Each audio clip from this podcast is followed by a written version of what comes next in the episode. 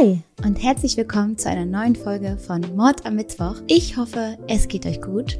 Und wie geht's mir? Hm, da habe ich noch gar nicht drüber nachgedacht. Ich muss sagen, ich bin heute ein bisschen emotional, ehrlich gesagt. Das könnte vielleicht mit dem neuen Album von Shirin David zu tun haben. Ja, ich weiß nicht. Da sind ein paar Tracks drin, die machen was mit mir. Die lösen was in mir aus. Also ich habe manche Sachen erst zum ersten Mal gerade gehört und ähm, war den Tränen echt nah. Keine Ahnung. Ich weiß nicht. Irgendwie, ich finde, sie hat das sehr, sehr gut gemacht und ich finde, das ist ganz, ganz große Kunst und ja, kennt ihr das, wenn ihr von etwas einfach so sehr begeistert seid, dass ihr heulen könntet? Ich glaube, das, das habe ich gerade. Also, wenn ich heute ein bisschen emotionaler bin, bitte verzeiht es mir. Ich glaube, das macht das Wetter auch mit einem, oder? So dieses Usselige, langsam wird so früh dunkel und es ist noch nicht ganz Weihnachtsstimmung, sondern so das dazwischen und deswegen ist okay, wenn wir heute alle mal zusammen ein bisschen rumheulen. That's alright. Passend dazu habe ich euch auch einen Fall mitgebracht, der auch sehr emotional macht. Also, ihr könnt euch nicht vorstellen, wie oft ich bei der Recherche Tränen in den Augen hatte,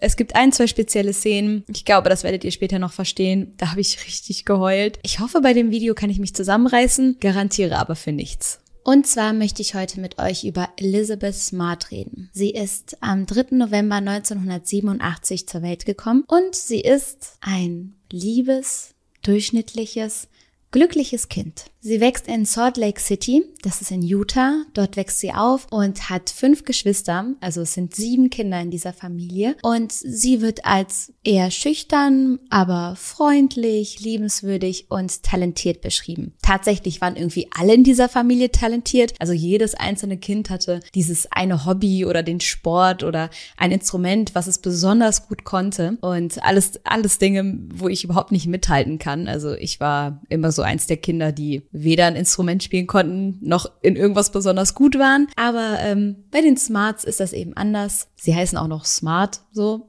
Und sie beschreibt ihre Kindheit selber als eine sehr schöne Kindheit. Sie ist sehr behütet aufgewachsen. Ihre Familie ist sehr religiös. Sie sind auch Teil der Mormonengemeinde. Also sie hatten einen strengen Lebensstil. Sie hatten auf jeden Fall viele Richtlinien und so Vorstellungen vom Leben, an denen sie sich streng gehalten haben und an denen sich auch die Kinder halten mussten. So Sachen wie zum Beispiel, dass Sex vor der Ehe tabu ist und generell das ganze Thema Sex war, glaube ich, sehr tabuisiert und darüber wurde nicht gesprochen. Und trotzdem sagt Elizabeth, dass sie glücklich war und dass sie sich in jeder anderen Art und Weise entfalten konnte. Also wenn immer sie was Neues ausprobieren wollte, dann haben ihre Eltern ihr das ermöglicht. Außerdem wächst Elizabeth ohne Probleme auf. So, die Familie gehört der oberen Mittelklasse an. Sie haben ein Riesenhaus, einen tollen Garten. Finanzielle Probleme oder sowas kennt Elizabeth nicht. Sie lebt da so in ihrer wohlbehüteten Bubble. Das führt dann auch dazu, dass sie genau solche Ansprüche auch ans Leben entwickelt. Also sie hat diesen Traum vor Augen mit dem Prinzen eines Tages und dann heiratet man und man bekommt Kinder und das ist so der ganz große Traum, den sie hat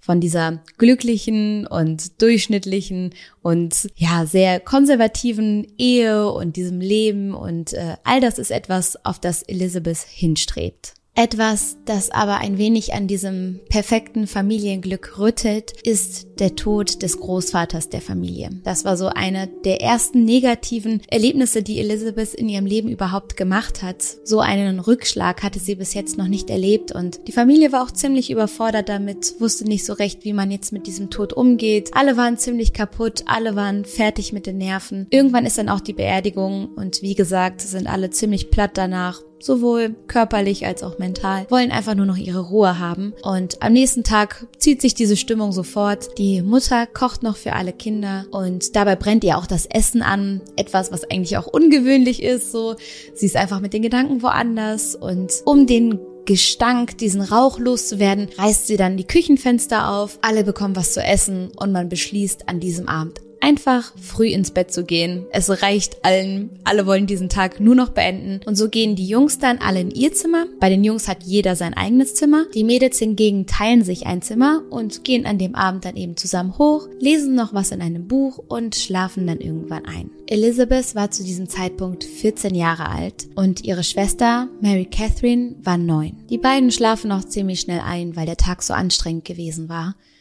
Doch irgendwann nachts wird Elizabeth plötzlich wach. Sie spürt etwas Kaltes an ihrem Hals und öffnet die Augen und vor ihr, vor ihrem Bett, steht ein Mann. Ein Mann, der ein Messer an ihre Kehle drückt und ihr sagt, mach einen Ton und ich bringe euch alle um. Später erzählt sie, dass sie erst gehofft hat, dass das Ganze ein böser Traum war. Ein sehr realistischer Traum, aber nur ein Traum. Aber so war es leider nicht. In ihrem Zimmer stand wirklich ein Mann. Ein Mann, der sie jetzt entführen wird. Er sagt zu ihr, Don't make a sound. Get up and come with me. Und weil sie ihre Schwester nicht erschrecken will. Sie will sie nicht wecken. Sie will nicht, dass sie Angst bekommt oder dass ihrer Familie was angetan wird. Schweigt sie und gehorcht diesem Mann. Etwas, das Elizabeth in diesem Moment nicht weiß, ist, dass ihre Schwester Mary Catherine bereits wach ist und all das mit ansieht. Sie sieht, wie ihre Schwester mit diesem Mann dann das Zimmer verlässt, hört noch, wie sie den Flur entlang gehen, die Treppen und irgendwann hört sie nur noch Stille und weiß, dass ihre Schwester mit dem Mann verschwunden ist. Mary Catherine liegt anderthalb Stunden in ihrem Bett. Sie ist in einer absoluten Schockstarre. Das Mädchen ist ja auch erst neun Jahre alt und kann nicht begreifen, was sie da gerade miterlebt hat. Sie weiß nur, dass sie panische Angst hat. Und so liegt sie in ihrem Bett, will eigentlich zu den Eltern rufen, will eigentlich schreien, will weinen, aber sie kann nicht. Das ist ganz fatal, wenn man darüber nachdenkt, dass hätte sie sofort Alarm geschlagen, vieles vielleicht hätte verhindert werden können. Aber ich denke, wir kennen alle auch noch dieses Gefühl, was es mit einem macht, wenn man große Angst hat, dass man einfach nicht richtig handeln kann, dass man nicht weiß, was man am besten jetzt tut, wie man weiter vorgeht. Und so liegt sie einfach da und hofft, dass das Ganze ein böser Traum gewesen ist. Elizabeth erzählt später, dass sie einfach nur schockiert war, dass sie einfach nur Angst hatte und so zieht sie dann mit diesem Mann in ihrem Schlafanzug bekleidet in die dunkle Nacht. Die zwei wandern dann einen Hügel hoch und sie entfernen sich immer und immer weiter von der Zivilisation. Die Lichter werden immer kleiner, es wird immer dunkler um sie rum und Elizabeth friert und weiß nicht, wohin die beiden gerade gehen. Als einmal ein Polizeiwagen an ihnen vorbeifährt, schubst der Mann Elizabeth in einen Busch, hält ihr weiterhin das Messer an den Hals und sagt ihr, sie solle bloß leise sein. Und so fährt der Wagen vorbei, ohne Elizabeth gesehen zu haben. Irgendwann beginnt sie mit dem Mann zu diskutieren. Sie denkt sich, ich muss ihn überzeugen, mich gehen zu lassen. Ich muss irgendwas, irgendwas sagen. Und sie, sie sagt ihm, meine Eltern werden mich suchen. Du wirst ins Gefängnis dafür kommen. Weißt du überhaupt, was du hier gerade tust? Aber der Mann lacht nur und er sagt, I know exactly what I'm doing. I won't get caught. Also, ich weiß genau, was ich hier mache. Ich werde nicht gefasst werden. Und dann plötzlich fällt ihr wieder ein, wer dieser Mann ist. Auf einmal erkennt sie sein Gesicht wieder, denn sie kennt ihn. Sie hat ihn bereits mehrmals gesehen. Sie erinnert sich daran, dass sie mit ihrer Mutter und ihren Geschwistern in der Stadt shoppen war. Und wie bereits gesagt, ist die Familie sehr gut situiert, sehr freundlich, sehr großzügig und deswegen haben sie immer und immer wieder Obdachlosen oder Hilfsbedürftigen kleine Jobs gegeben, ausgeholfen, hier und da vermittelt, sodass sie an Essen gekommen sind oder irgendwo jobben konnten. Und an diesem Tag, wo sie shoppen waren, sieht die Mutter von Elizabeth einen Obdachlosen auf der Straße betteln und sie gibt ihm fünf Dollar. Und als er sich dann überschwänglich bedankt, sagt sie, hey, ähm, wir haben einen Garten zu Hause. Wenn du magst, kannst du uns gerne ein bisschen bei der Gartenarbeit helfen, hier und da ein paar Bäume schneiden und du kriegst gutes Geld dafür. Daraufhin gibt sie diesem Mann ihre Telefonnummer und wenig später nimmt er tatsächlich ein, zwei Jobs bei der Familie Smart an. Elizabeth ist schockiert, als sie merkt, dass der Mann, dem ihre Familie noch geholfen hat, sie jetzt entführt. Dieser Mann heißt übrigens Brian David Mitchell. Er ist 1953 in Salt Lake City geboren. Und so ziemlich alles, was man über diesen Mann in Erfahrung bringen kann, ist schrecklich. Also jetzt mal abgesehen davon, dass er andauernd mit der Polizei in Clinch kommt und hier und da immer wieder kleine Verbrechen begangen hat, so war er ein schrecklicher Vater, der seine Kinder immer und immer wieder mit pornografischen Materialien bedrängt hat und bei dem es heißt, dass er die Kinder seiner Freundin öfters auch sexuell missbraucht habe. So sagt man auch, dass er seine leiblichen Kinder vernachlässigt hat, weil er lieber feiern und trinken und rauchen war und diese dann irgendwann sogar abgegeben hat, was vielleicht für die Kinder noch das Allerbeste war. Und das Paradoxe hierbei ist, neben diesem verruchten Lebensstil, der nicht nur ihm und seinem Körper mit dem ganzen Alkohol geschadet hat, sondern vor allen Dingen auch seinen Mitmenschen und am allerschlimmsten kleinen Kindern, so ist er auf der anderen Seite super religiös und hat da so seine moralischen Vorstellungen und Prinzipien und schließt sich immer wieder Gemeinden an wie den Hare Krishna oder den Mormonen und ähm, hält sich ab irgendeinem Punkt auch für den Messias. Aber das ist etwas, dazu kommen wir später noch.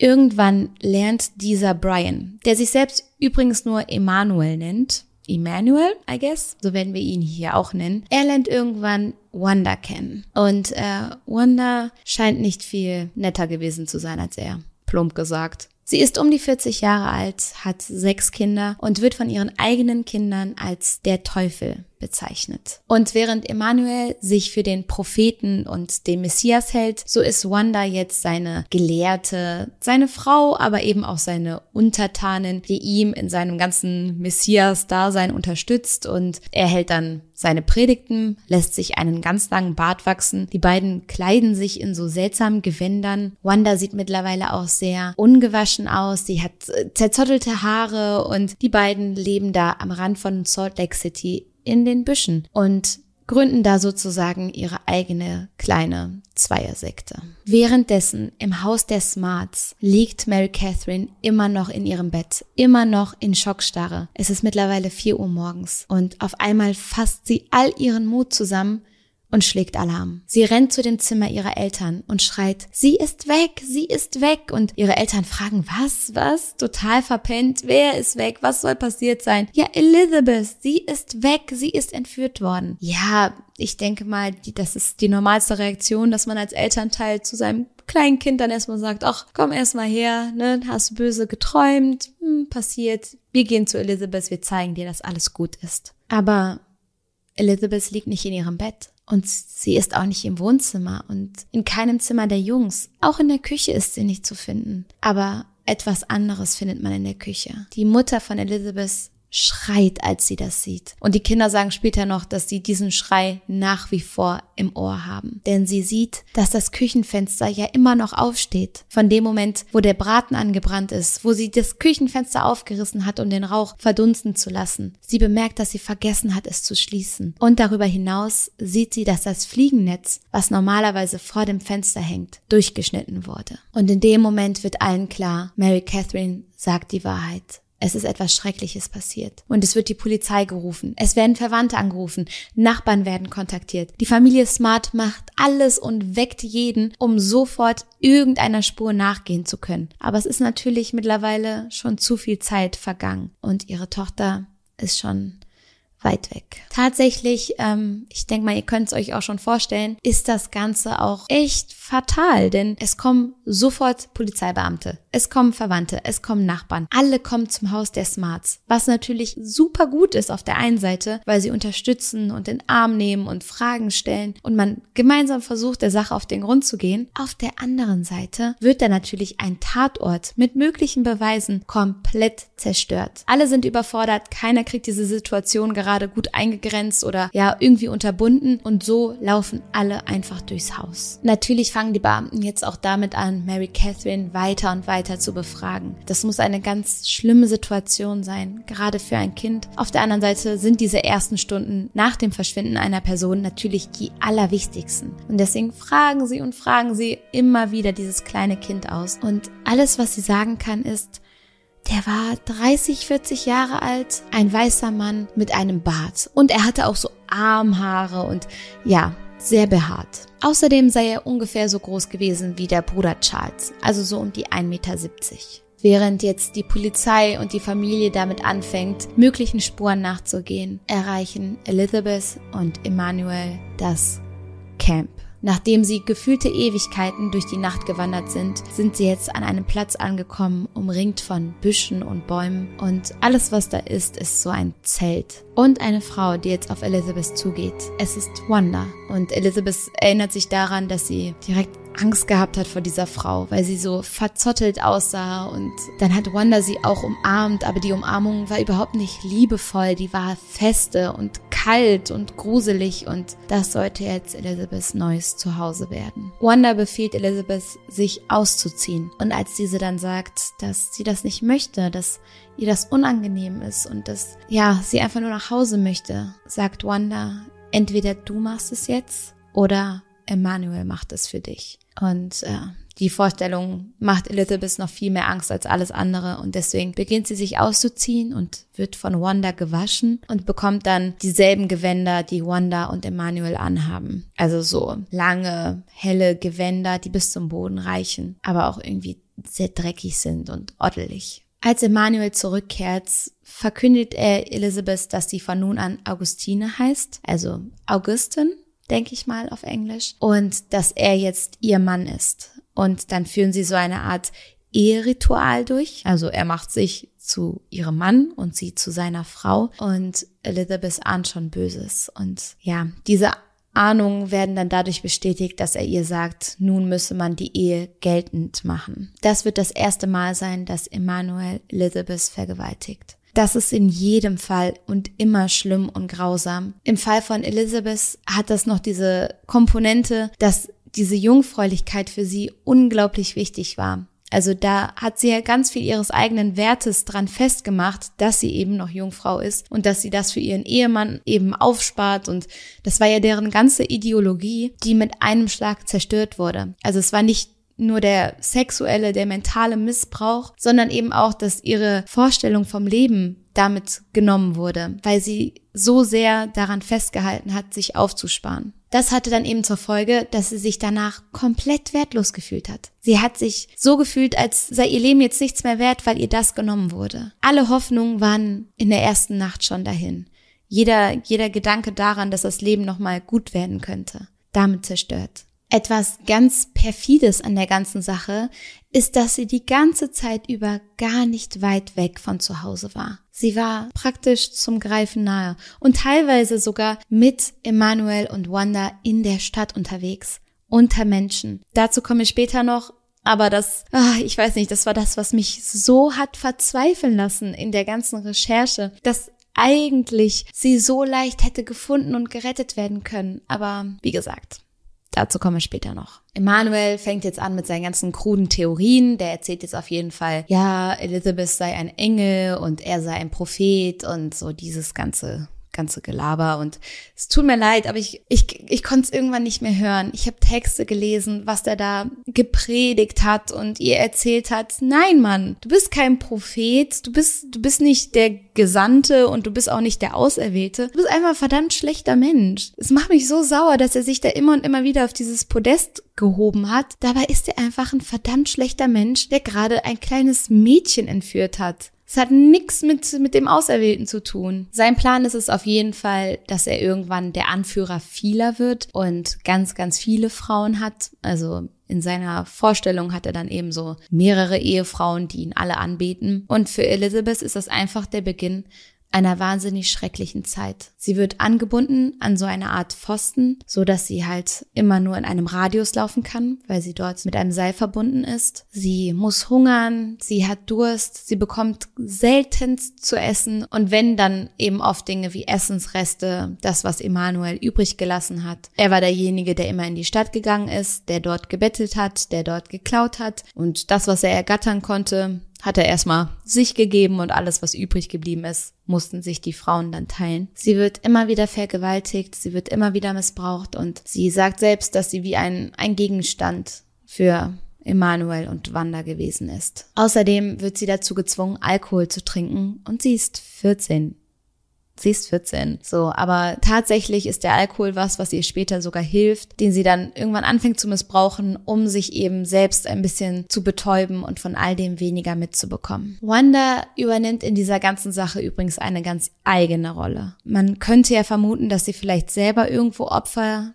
dieser Situation war, aber so ist es nicht. Denn sie ist an dem ganzen Missbrauch auf jeden Fall beteiligt, hindert Emanuel in keinster Weise daran, was er tut und unterstützt das alles sogar noch. Außerdem entwickelt sie eine Eifersucht Elizabeth gegenüber, weil Emanuel eben jetzt mehr Zeit mit ihr verbringt und so fühlt sich Elizabeth eigentlich nur gehasst und das Selbstwertgefühl geht immer weiter in den Keller. Elizabeths Familie dreht derweil durch. Sie schlafen nicht, sie essen nicht, sie wissen nicht, was mit ihrem Kind passiert ist, haben keine Ahnung, keine Anhaltspunkte, keine Spuren, gar nichts. Immer und immer wieder müssen sie öffentlich sprechen, weil ihnen klar ist, dass das das ist, was wirklich hilft. Es hilft nicht, zu Hause zu sitzen und zu weinen, obwohl das das ist, was man eigentlich machen möchte. Nein, sie müssen immer wieder vor die Kameras, sie müssen den Fall größer machen, publik machen. Immer und immer mehr Leute sollen darauf aufmerksam gemacht werden, damit vielleicht irgendwer gefunden wird, der was gesehen hat, der etwas aussagen kann. Aber ähm, das ist natürlich in der Situation, in der sie stecken, ein Albtraum. Vor allen Dingen, weil ab und zu Stimmen laut werden,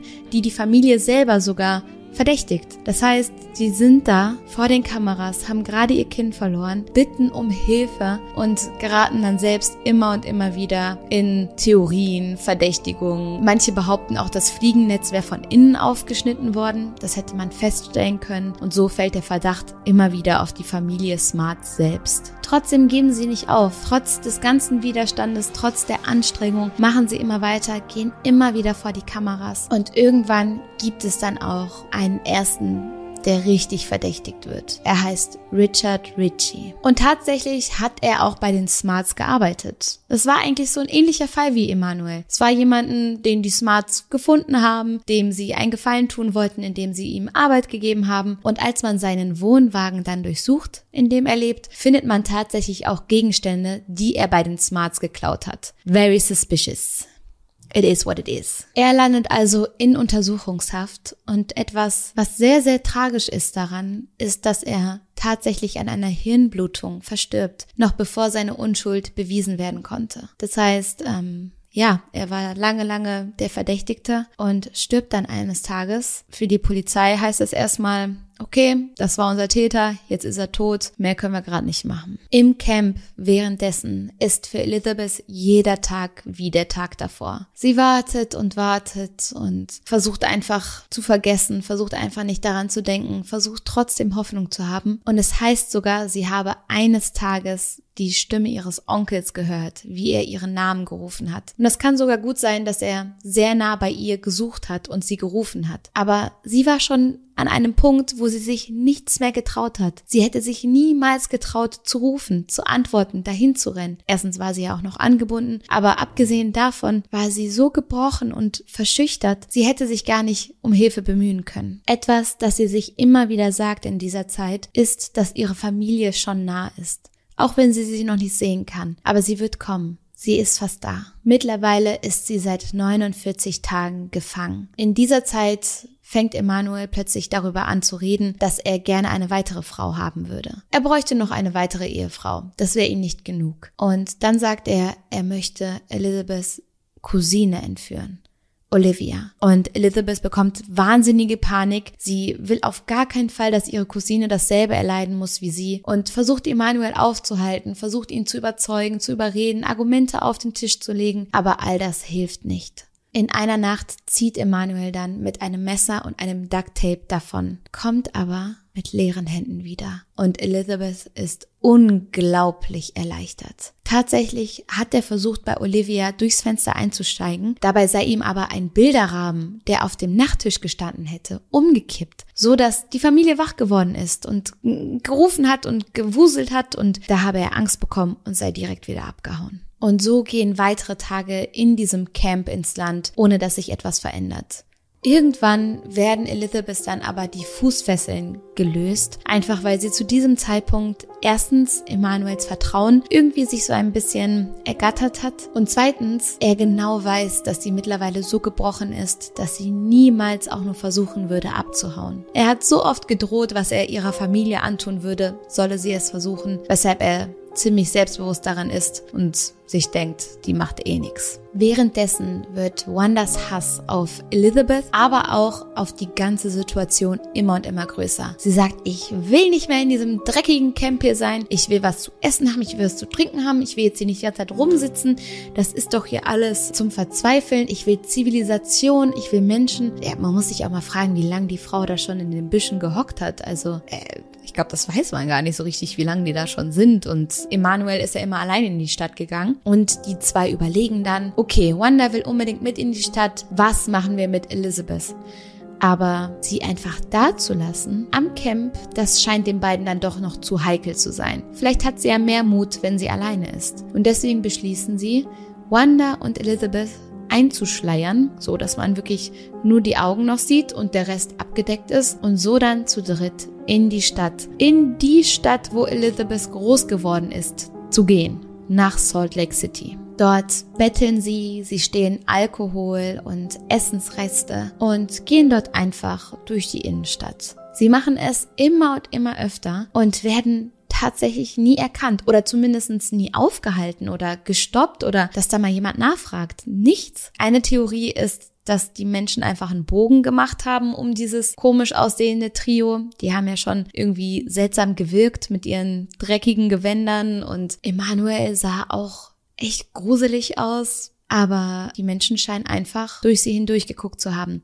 Und Elizabeth hat immer wieder versucht, einzelne Menschen anzustarren, mit ihren Blicken und ihren Augen. Das war ja alles, was man von ihr sehen konnte, Signale zu senden. Aber die sind nicht durchgedrungen. An einem Abend gehen sie tatsächlich sogar in einem Haus vorbei, in dem eine riesen Hausparty stattfindet. Und sie gehen durch die Tür auf diese Hausparty. Da sind viele, viele Menschen am Feiern, am Trinken und die drei latschen da einfach rein. Also was, was Emanuel da zu diesem Zeitpunkt auch schon für ein Selbstbewusstsein hatte, dass er das alles so riskiert hat. Aber er ist damit durchgekommen, obwohl er sich super seltsam verhalten hat. Also erstmal hat er sich komplett betrunken, dann hat er das Gras der Gastgeber komplett weggeraucht, weshalb die schon ziemlich, ziemlich sauer waren. Und dann hat er auch noch angefangen, sich dahin zu stellen und seine seltsamen Predigten zu halten. Und dann sind sie rausgeflogen. Dann hat der Gastgeber gesagt, okay, war ja alles schön und gut, aber äh, ihr müsst gehen, Freunde. Einer der Gäste erzählt später, dass ihm aufgefallen sei, dass Elizabeth so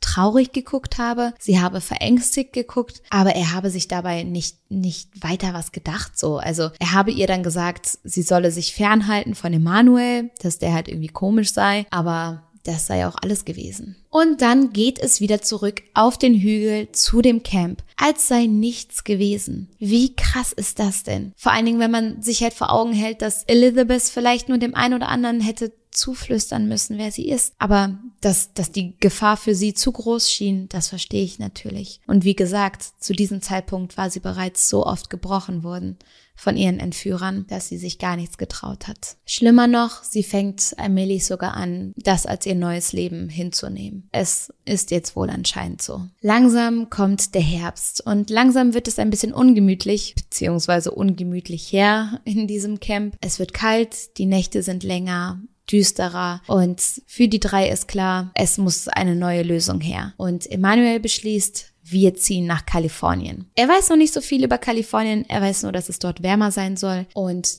dann geht er mit Wanda und Elizabeth in die Bibliothek von Salt Lake City, um dort Karten und Bücher über Kalifornien zu holen, damit man sich ein bisschen informiert. Das heißt, die laufen einfach wieder zu dritt durch diese Stadt und keiner keiner bemerkt was, bis sie dann in der Bibliothek ankommen und einer der Mitarbeiter Elizabeth die ganze Zeit mustert. Er hört nicht auf, sie anzugucken. Und dann geht er zu ihr rüber und sagt, du bist doch Elizabeth Smart, oder?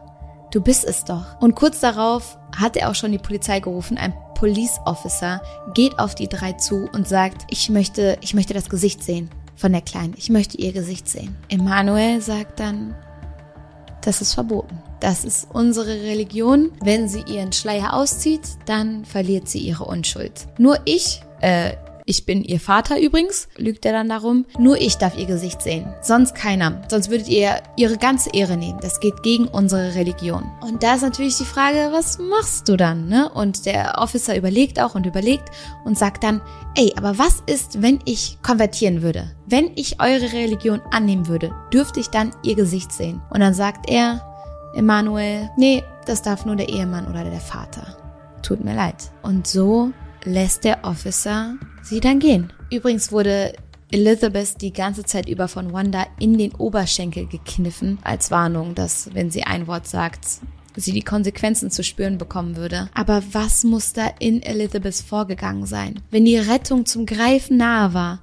Aber die innere Blockade, die Angst zu groß. Mittlerweile ist es Oktober und die drei nehmen nun den Bus nach San Diego. Kalifornien. Dort beziehen sie ein neues Camp und es ist alles noch schlimmer als vorher. Es ist noch dreckiger, es ist noch verwahrloster, noch weiter weg von der Zivilisation und noch viel weiter weg von der Chance, gefunden zu werden, von ihrem Zuhause, von ihrer Familie. Und das weiß Elizabeth. Sie beginnt damit, mehr Alkohol zu trinken und ihr Ziel ist es, so viel wie möglich zu schlafen, um die Tage einfach zu verkürzen. In der Zwischenzeit macht Emanuel ziemlich viel Scheiß, Entschuldigung, der klaut, der wird tatsächlich einmal auch gefasst, der landet auch einmal kurz irgendwie vor Gericht, schafft es dann aber, sich da frei zu quatschen. Dann will er wieder eine neue Frau entführen, scheitert daran aber, weil er da wieder durch das Fenster zu laut einsteigt, die Familie erneut weckt und so wie das bei Olivia nicht geklappt hat, so klappt es in diesem Fall glücklicherweise auch wieder nicht. Er vernachlässigt Wanda und Elizabeth unglaublich. Also vergisst immer wieder, ihn Essen zu bringen, vergisst ihn Wasser zu bringen, bleibt tagelang weg und irgendwann ist es wieder so, dass Emanuel sieben Tage lang schon weg ist und die beiden nichts zu essen, nichts zu trinken haben. Das ist der Moment, in dem Elizabeth denkt, ich werde sterben.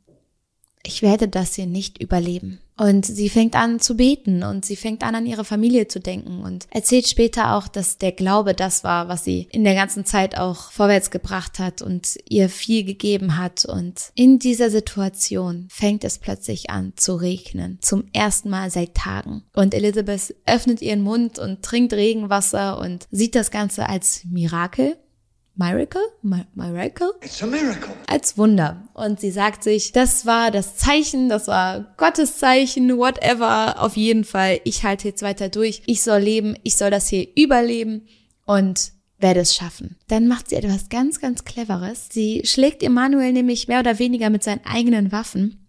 Sie sagt ihm nämlich, ähm, ich hatte eine Eingebung. Ja, ja, ja, ähm, der da oben, der hat mit mir gesprochen und der hat mir gesagt, wir müssen zurück nach Utah, also da in die Nähe, wo ihre Familie wohnt. Wir müssen zurück dorthin, dort wartet eine neue Ehefrau auf dich. Mhm. Und Emanuel ist so, hm, sounds legit. Und so ziehen die drei wieder zurück nach Utah. Ziemlich zu diesem Zeitpunkt es ist ein Abend im Oktober 2002. Passiert auf einmal etwas, etwas krasses. Denn Mary Catherine, die kleine Schwester von Elizabeth sitzt dort auf der Couch und auf einmal weiß sie wieder, wer der Mann war. Das Gesicht, das Aussehen, wie er sich bewegt hat, alles ist wieder da. Und sie rennt zu ihren Eltern und sagt, ich weiß es, der Mann, der hier gearbeitet hat, mit dem Bart, er war's. Er ist es gewesen. Und die Eltern sind natürlich aufgeregt, aber irgendwie vertrauen sie der ganzen Sache auch nicht so. Es waren schon so viele Spuren, denen nachgegangen wurde, ohne dass man irgendwie weitergekommen ist. Und trotzdem sagt Mary Catherine, nein, ich bin mir zu 100% sicher, ich weiß, er war's. Und krass dachte ich mir so, wie das Gehirn arbeitet, ne? Wie es schafft, Dinge komplett zu verdrängen, komplett in Vergessenheit geraten zu lassen, um uns zu schützen, so dass da wirklich keine Erinnerung war, so sehr sie sich angestrengt hat. Und plötzlich ist alles wieder da. Und dann passiert es an einem Tag vor dem Walmart, also einem Laden in Amerika. Ein Mann in seltsamen Gewändern und einem langen, zotteligen Bart und zwei Frauen, die komplett verschleiert sind, verlassen diesen Laden und werden plötzlich von der Polizei umstellt. Das kleine Mädchen, dessen Gesicht man nicht sehen kann, sagt gar nichts. Sie guckt einfach nur verängstigt und die Polizei fragt dann, bist du Elizabeth Smart? Dann sag jetzt ja. Aber sie kann nicht, sie spricht nicht, sie antwortet nicht, sie guckt nur auf den Boden und wirkt so, als habe sie wahnsinnige Angst. Aber die Polizei lässt nicht locker. Glücklicherweise, sie lassen nicht locker. Und ihnen ist bewusst, wenn wir wollen, dass das Mädchen redet, müssen wir sie aufs Revier bringen, müssen wir sie von den anderen beiden trennen. Und so werden zwei verhaftet und eine geht mit aufs Revier. Und auf dem Revier sagt sie dann, ja, ich bin Elizabeth. Kurz darauf platzt ihr Vater rein und ähm, fragt dann, Elizabeth, is it really you? Und sie sagt, ja, Papa, ich bin's. Und die nehmen sich in den Arm und nach monatelanger Tortur für alle haben sie sich wieder. Ich habe gesagt, es wird emotional. Oh Gott, sie ist wieder zu Hause. Und die ganze Familie kommt und sie, sie umarmen sich und sie lachen und weinen und können es nicht fassen und können ihr Glück nicht glauben und ja, oh Gott.